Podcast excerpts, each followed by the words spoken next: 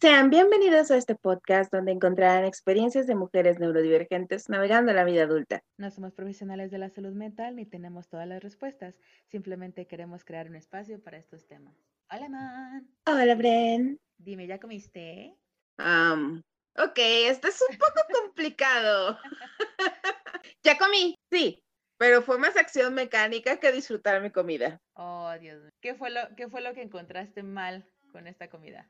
Que ya tenía algo planeado. Yo quería comer queso cottage con platanitos. Y resulta que fui a la cocina, corté los platanitos, acomodé todo.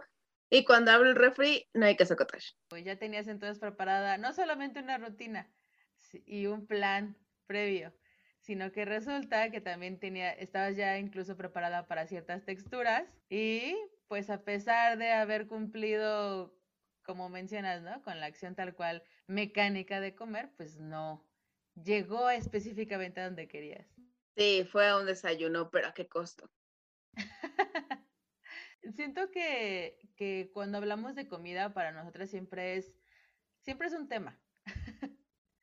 eh, creo que incluso estaba, el, capítulo anterior estábamos hablando un poco acerca de la representación que hay en, en medios de, de, este, de autistas en general. Y digo, creo que la, creo que incluso no es una característica que, que pongan mucho, ¿sí? Siento que es que es algo tan importante, pero no veo que la gente lo esté diciendo mucho. El, el hecho de que así como haya gustos restringidos, también están como estas ciertas comidas que muchas veces le decimos comidas seguras, que bueno, es que siento que es diferente para alguien con TDA y con y, y alguien y alguien autista. Entonces, por ejemplo, para ti, ¿qué es una comida segura? Para mí una comida segura y algo que he visto que pasa mucho en el autismo es que usualmente tendemos a tener dietas como el estilo de alimentación, no como en programas de alimentación para bajar de peso o lograr algún fin, con eso me refiero a dieta, que suelen ser calificadas de poco saludables, porque para que una comida sea segura tiene que saber igual siempre. Y por ejemplo, eso no lo consigues con las frutas. Por ejemplo, a mí me cuesta mucho trabajo comer fruta, no ah. porque no me gusten, no porque no las quiera, sino porque las frutas siempre son una sorpresa. Mucha razón, debido a la temporada, algunas pueden ser más agrias. Ah, mira, no, no lo había tomado así, no, no sabía. Entonces, sabes cómo sabe una manzana y sabes lo que esperas de una manzana. Cuando muerdes una manzana y tu expectativa no corresponde a la realidad, ese pequeño momento en el que dices, ah, es muy frustrante y puede cambiar totalmente tu experiencia. Entonces, de alguna forma, o sea, siento que muchos autistas se sienten más cómodos o unos con, este, cocinando ellos su comida o yendo a restaurantes donde saben que son de cadena o que siempre el resultado va a ser similar o el mismo, ¿no? Justamente, pero también encuentras esta experiencia en comidas procesadas. Por eso es mm. mucho más fácil que una persona con autismo elija una comida procesada, como, no sé, si te ponen un paquete de galletas y una manzana, eliges el paquete de galletas. Y no es porque quieras alimentarte mal, y no es porque no te gusten las verduras, no te gusten las frutas, porque solo comas basura, sino que está más relacionado con que sabes que las galletas son una experiencia que es más lineal, que es más continua. Claro, está procesado, o sea, no hay manera en la que esto cambie. Bueno, que hay veces en las que cambian recetas con las, en la, en algunos productos, ¿no? No vamos a empezar a hablar de la crisis del mac and cheese. es que bueno, eh, hace unos, hace unos meses yo recuerdo que, que yo estaba ah, un poco enojada porque creo que pedí comida de algún lugar donde yo solía pedir comida. No recuerdo muy bien si eran, si eran alitas o si era algo de comida japonesa. Debe ser de una de las dos, porque justamente son como mi comida a la que voy. Em, pero el, el caso de, de, cuando tienes idea, la comida segura no específicamente es que tiene que saber igual siempre. Para nosotros una comida segura es esta que nos provee dopamina. Eh, y siempre cuando tienes idea estás en busca de la dopamina, tanto que incluso la necesitas muy rápido en el momento y que sientes que esas cosas deben de ser, em, como que ese tipo de antojos deben ser cumplidos al momento. Y si ese día tú ya tienes preparado, como mencionas, ¿no? Así como de yo hoy quiero comer tal cosa y no se cumple, eh, como tenemos un tipo de, bueno, estoy ya hablando más personalmente, yo hablando de mi disregulación emocional, si hay alguna de esas cosas que yo tenía preparada y que no se cumplió, o que ya me dijeron, esto vamos a hacer y no lo hacemos, entonces eh, me estreso o me enojo o me siento incómoda, ¿no? Porque de alguna forma me has quitado eso que para lo que ya estaba preparada. Eh, siento que en eso tenemos mucho en común, pero la cosa también es que como, como muchas personas, incluyéndome, este, que tenemos TDA, solemos eh, tener, em, pues entrar más en conductas un poquito más adictivas. El hecho de que a veces tengamos una comida segura también nos, nos lleva mucho a, a, necesitar mucho, así como decir, dámela todo. O sea, como que la saciedad, así como de necesito llenarme de dopamina con esta comida. Entonces, para mí, hay comidas que, que, me, que me crean este sentimiento y para mí estas serían las, las seguras.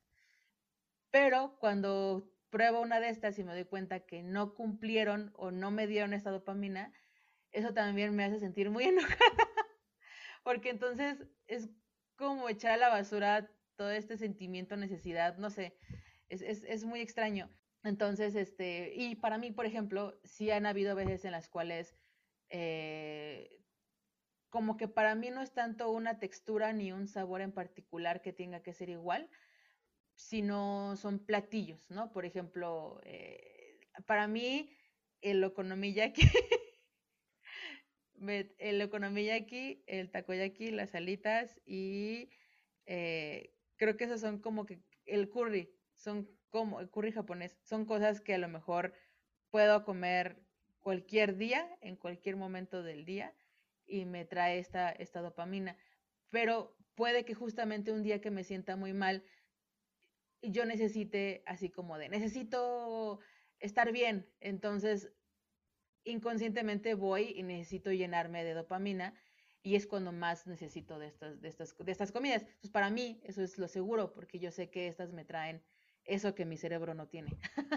Y es muy curioso porque, por ejemplo, estás hablando de esta intersección que tenemos tú y yo, que es comer comida japonesa, porque cumple todos los puntos que vemos en las dos porque para ti es una comida segura porque es estimulante y para mí es una comida segura porque es una de las más consistentes. Digo, en cuanto a textura y también en el hecho de que casi siempre sabe igual. Sí, sí. Pero aparte entre los sabores, o sea, creo que la comida japonesa, como mencionas, o sea, tiene este, es, un, es, un, es muy sutil, o sea, siento que a mucha gente no le gusta porque no tiene la acidez ni la, el, la, la, la el ser tan extremo como la comida asiática de otros países, de otros países, como la china o la coreana, que son a lo mejor muy, muy agrios o muy picantes. Siento que la comida japonesa es siempre como que tiene cosas que luego, luego reconoces los, los ingredientes, ¿no? Cuando lo pruebas. Como las mayonesas, este, bueno, ya nos podíamos estar aquí hablando de comida japonesa una hora. Pero eso también me recuerda que también es de esas cosas que tú y yo de repente cocinamos o queremos cocinar. Ah, sí, porque ¿qué pasa? Cuando eres ya un adulto y dices, esa es mi comida preferida, no, no quiero estar pagando para, para estar este, o a lo mejor quiero asegurarme de que la están haciendo como yo sé que me gusta. Sí, por ejemplo, yo la verdad es que eh, me gusta muchísimo hacer, hacer curry, creo que es, no sé, el sabor es muy, muy, muy algo que me, que me, que me hace sentir bien. Y es uno de los tipos de comida que se me hace más fácil cocinar. Y es muy curioso y creo que así es mucho de voluntad, porque en algún momento me preguntaron, ¿y no estarías más cómoda haciéndote una rosa a la mexicana? Y no, no, no estaría. Así como de, si ya vas a hacer arroz, ¿por qué no aprendes? Y dije, es que no, es que quiero un arroz hervido en este momento con un huevo o sabes qué hago yo luego, este, cuando no, o sea, agarro ingredientes de comida japonesa y las meto a mi comida normal, este, a lo mejor X, para darle como que ese punch, ¿no? Por ejemplo, en lugar de comer con tortillas, pues como con, con algas, ¿no? Así como de, ah, y entonces me da ese pequeño sabor o ese más, ¿no? Ah, utilizo un aderezo que usualmente utilizaría en comida japonesa y lo añado a lo mejor a mi comida de ahorita. O ahorita también estoy muy obsesionada con el, aderezo lemon pepper y también se lo echo a las cosas o, no sé, el ranch. O sea, si tengo ganas de algo a lo que usualmente le echo esas cosas, pero no lo estoy comiendo, digo, voy a agarrar los, los, los, aderezos que le echaría a esa cosa y entonces ya me voy a sentir como si estuviera comiendo eso. Entonces, luego eso me ayuda muchísimo. También la comida es un juego de motivación y creo que algo que no hemos tratado realmente, pero se encuentra presente en el fondo de todo, es, que es la falta de motivación. Es que no nos hemos sentido motivadas para hablar acerca de la motivación. es que, pues sí, ¿no? Pero, ¿sabes también a qué me recuerda? Que hubo un psicólogo una vez que quería usar la comida como tipo terapia de refuerzo conmigo, así como de... Y la verdad me hizo sentir como perro y como niño al mismo tiempo. O sea... Sí, Cachorrito. Así, como de, piensa en... E-". Yo así como de, a ver, voy a darle una oportunidad a tu punto de vista, ¿no? Y este, y mientras más lo analizaba dije, o sea, porque la verdad yo sé que, que y luego yo soy súper, dice mi novia, es que eres bien mamona. Y le digo, sí, soy bien mamona. Pero se los aseguro, siempre que, eh, estoy con un profesional de la salud mental y me dicen alguna cosa, yo voy con una mente abierta y les digo, a ver, díganme qué, qué, qué hago, ¿no? Lo intento, ¿por qué no? Este, y conforme más pasaba el tiempo decía, esto no me está sirviendo porque yo soy un adulto y tengo horarios diferentes y no es como que yo pueda privarme de ciertas cosas. Aparte después, privar a, un, a, a, una persona con TDA de algo que le genera dopamina, entonces solamente haces que se sienta mal todo el tiempo y entonces, o sea, no entiendo, o sea, la felicidad es un premio, o sea, el sentirte bien es un premio.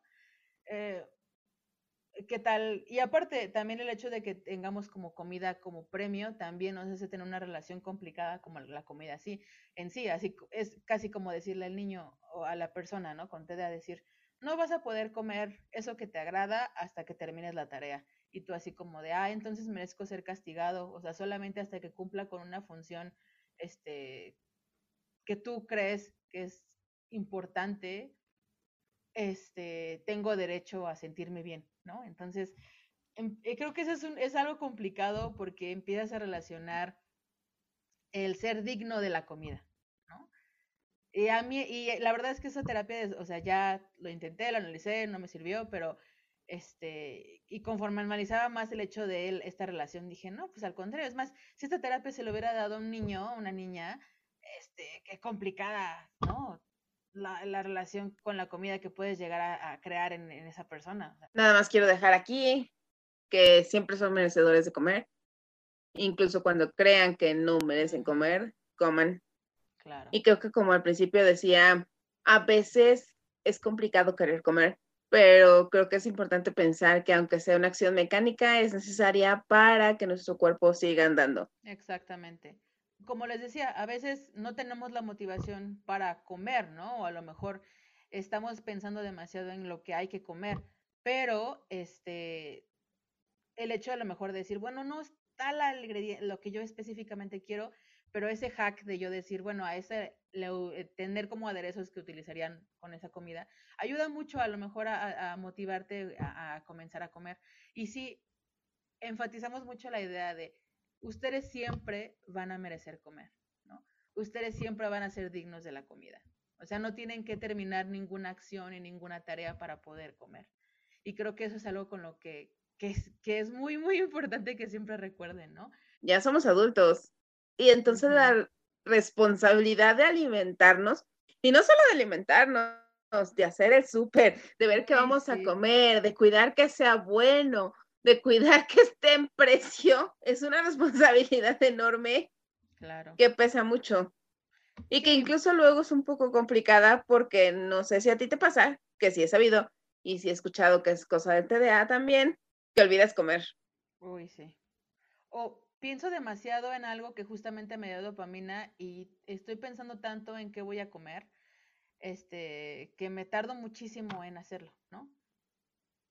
Lo que lo que sí pasa mucho, y, y, es el problema, porque el hecho de que tú como como TDA estás buscando la dopamina todo el tiempo y que sea rápido y que quieras comer, o sea, al mismo tiempo como gastamos mucha energía en muchas ocasiones, tenemos mucha hambre siempre y también solemos este comer a darnos como esos tipos como de atracones. Entonces puede ser que yo me tarde muchísimo en elegir una comida, tanto que entonces mi, mi estómago ya de repente la exija y ya entonces coma algo, lo primero que sea, para, para quitar ese, ese sentimiento, que termine siendo algo, uno, que no me gusta al fin y al cabo y que me haga sentir mal, y dos, que me haga sentir mal porque justamente comí demasiado porque me privé de la comida durante mucho tiempo, ¿no?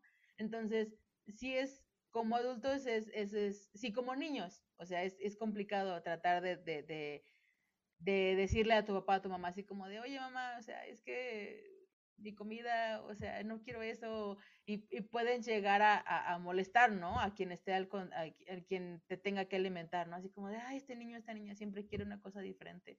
Pues como que cuando eres adulto eres así como de, ay, este, quiero otra cosa hoy, ¿no? Sigue siendo como que todo un ritual, un problema. Y me quiero regresar al sándwich figurativo del capítulo de disfunción ejecutiva, porque ahora es un sándwich real. Literal, sí. Tienes mucha razón. Que no solo es comprar las cosas para hacer el sándwich, sino hacer el sándwich y comerte el sándwich. Y a veces todo ese peso hace que prefieras postergar la situación y que termines, como dices, comiendo algo que no. Y qué estrés, o sea, porque justamente para mí, eh, y creo que muchas personas con TEA se van a identificar, el comer termina siendo algo muy emocional, algo muy de ti, porque justamente es una de las de los estímulos que, que necesitamos más, ¿no? El, el, el oral este, el morder cosas, el, el necesitar este, sentir el movimiento de, nuestras bocas, lo que toca nuestra lengua y el hecho de que termine siendo algo desagradable, pues obviamente también molesta, ¿no? Es muy desagradable. Curiosamente, siempre que menciono con personas con TDA que, que, tenemos problemas de ira, como que todo el mundo dice, no, no es cierto. Y les digo, yo nunca me enojo, y le digo, no, o sea, no te sientes incómodo de esto. Y dicen, ay, sí. Y siento que a mucha gente no le gusta aceptar que, que la desregulación emocional termina luego mucho en enojo. Les, les digo ahorita, porque a lo mejor yo utilizo mucho la palabra enojo, pero puede ser cualquier otro tipo de emoción, ¿no? Para mí, esa es a la que yo, yo voy. Y ya que estamos regresando a otros episodios, creo que regreso al de las infancias para tratar el tema del aguacate. Ay, sí. porque también tenemos que entender que hay cosas que simplemente no van a pasar. Entre ellas, en mi caso, es comer aguacate, porque la textura es demasiado para mí. Y no es algo que no ha cambiado a lo largo del tiempo. Y sí, sí he probado el aguacate. No, no lo volvería a probar porque es una cuestión de textura. Y creo que eso no lo entiende la gente y a veces ni siquiera lo entendemos nosotros. Sí, ¿no? Como por ejemplo cuando dice la gente, ¿cómo es que te puedes, no te puedes comer el aguacate, pero en el guacamole o en otras presentaciones y tú así como de, pues porque la textura no es la misma. O sea, a veces no es tanto el sabor, o sea, a veces es la presentación en la que llega. Y pasa con muchos tipos de comida. Eh, a mí, la verdad, yo tengo, yo tengo periodos en los cuales no me agrada y periodos en los cuales sí me agrada.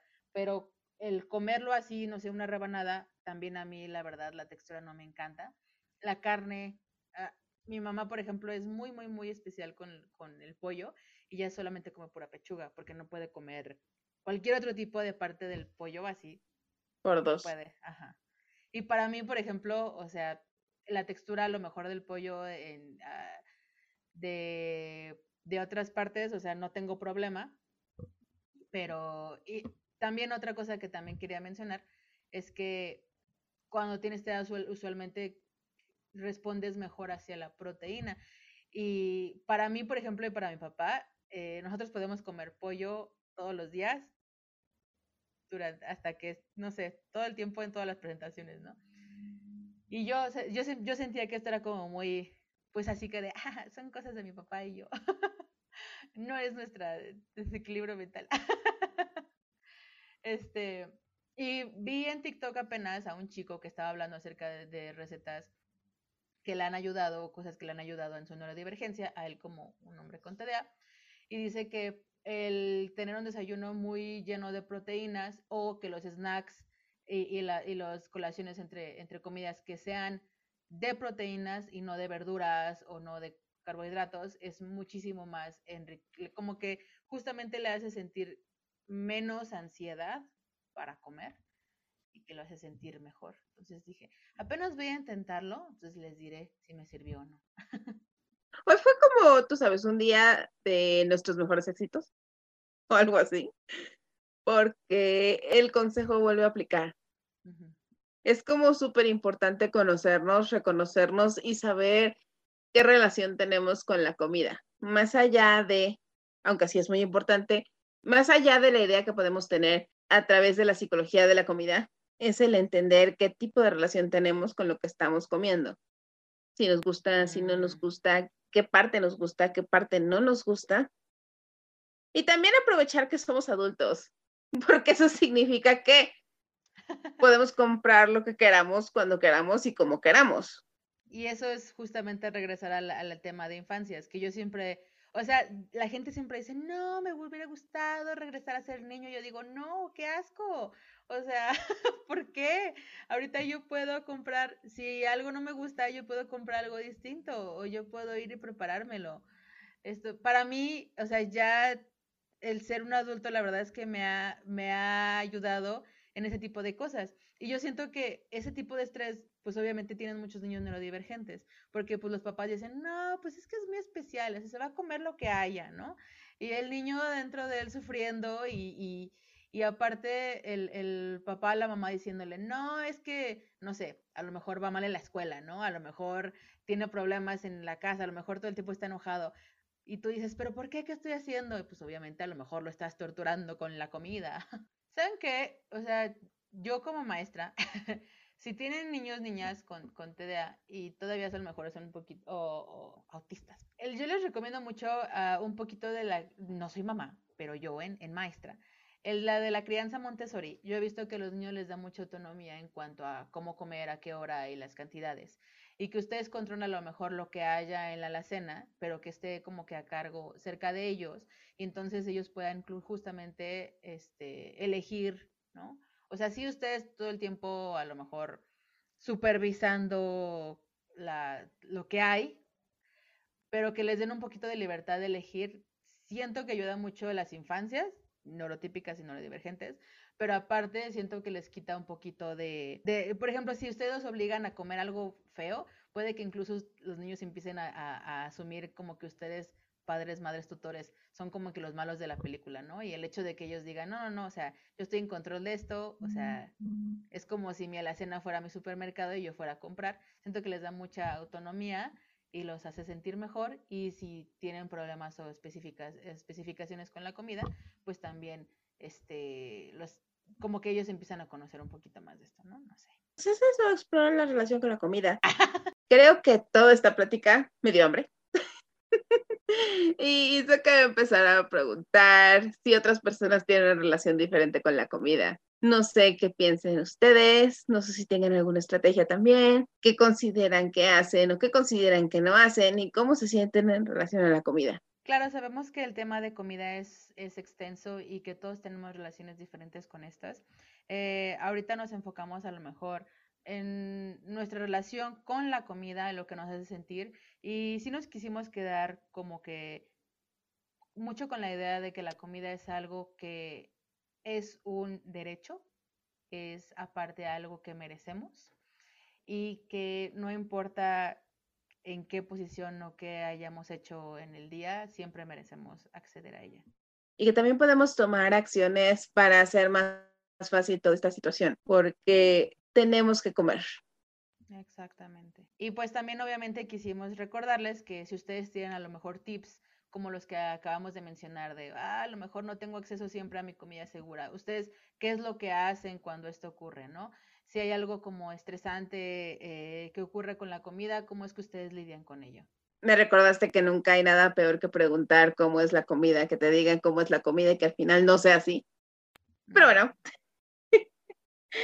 ¿Qué tal si hablamos todo esto en el live del jueves? Y pues hemos tenido un poquito de problemas con este, con Facebook y, también con Instagram. Entonces vamos a estar compartiendo eh, pues una liga para entrar a una sesión de Zoom el jueves a las ocho y media de la noche, hora de la Ciudad de México, para que pues podamos a lo mejor tener una conversación más eh, enriquecedora, más directa y sobre todo que no haya tanto lagueo. Va a estar súper emocionante, así que si quieren ser parte de esta nueva experiencia, mándenos un mensaje, ya sea a la cuenta de Facebook, a la cuenta de Instagram, a la que encuentren más cómoda. Incluso tenemos correo. Pueden encontrar todo esto en nuestra bio de Instagram y lo voy a dejar aquí también. Así que mándenos un mensaje y díganos que quieren estar en esta primera llamada. Recuerden que yo soy Brenda. Yo soy Mon. Y somos Good Girls. Bye. Bye. Coman algo rico.